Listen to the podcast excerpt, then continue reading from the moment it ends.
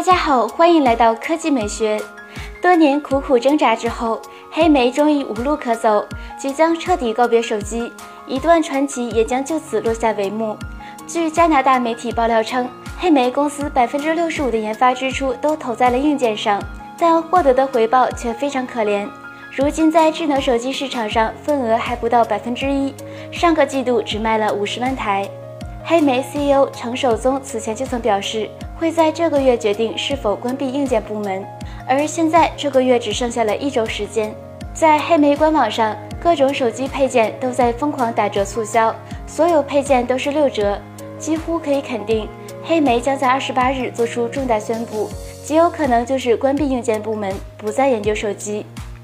微软今天正式公布了最新的 Xbox One 向后兼容游戏阵容，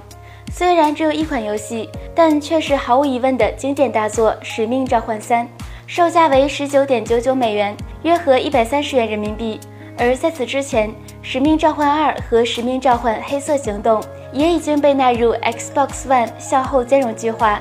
这点还是颇为良心的。最新消息，在被派拉蒙影业拒绝之后。万达集团并未放弃好莱坞的扩张计划，其已经与索尼影视娱乐宣布达成战略合作。今后，索尼影视将对万达开放索尼制作影片的股权投资，并努力让参投影片展示中国元素。而这也是中国企业第一次与好莱坞主流电影企业达成开放式的合作投资，创造全球电影产业新模式。值得一提的是，索尼影视只是万达进军海外院线的第一站。王健林计划下一步和好莱坞六大都会牵手，因为万达电影代表了中国电影市场，有足够的吸引力。看样小目标果真很容易实现呢。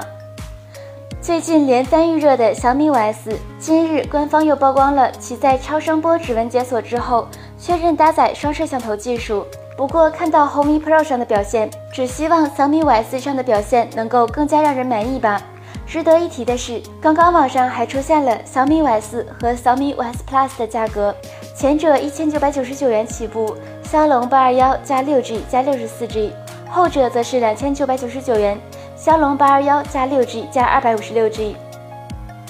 想要了解更多有关科技的新鲜资讯，敬请关注科技美学微信公众号和全新资讯一百秒，我们会为你持续奉上。